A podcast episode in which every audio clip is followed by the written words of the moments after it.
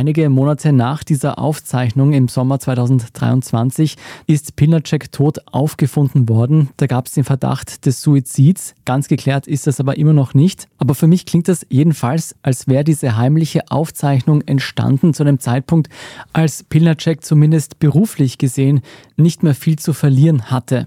Woher stammt denn diese Aufnahme? Also bekannt ist nur, dass bei diesem Gespräch mit Bilnacek noch zwei weitere Personen anwesend waren. Eine dritte Person soll dann später dazugekommen sein.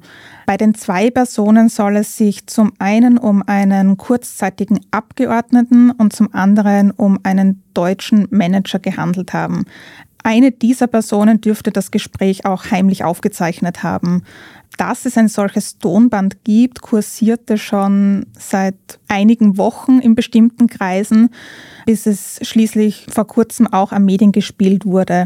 Aber aus Quellenschutz kann ich dazu jetzt nichts Näheres sagen. Wir spielen im Podcast die Aufnahme aus ethischen Gründen nicht ab, obwohl auch wir sie haben. Erzähl uns mal, was ist denn auf dieser Aufnahme zu hören? Also in diesem Gespräch berichtete Bilnacek, dass ÖVP-Politiker Dinge von ihm verlangt hätten, deren Umsetzung nicht möglich gewesen sei. So habe man zum Beispiel von ihm gewollt, dass er die Einstellungen von Ermittlungen verfüge. Und ein ÖVP-Minister habe nach einer Hausdurchsuchung bei der ÖVP gewollt, dass er diese abdrehe. Bezichtigt er denn auch explizit bestimmte Politiker? Du meintest schon, ein Minister hätte auch versucht zu intervenieren?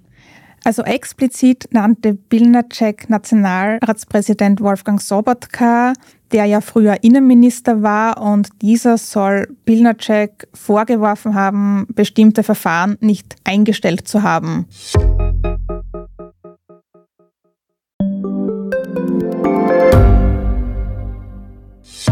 Hat Österreichs Politik ein Korruptionsproblem? Wie wird der Ukraine-Krieg enden? Und warum wird alles immer teurer? Ich bin Tobias Holub. Und ich bin Margit Ehrenhöfer.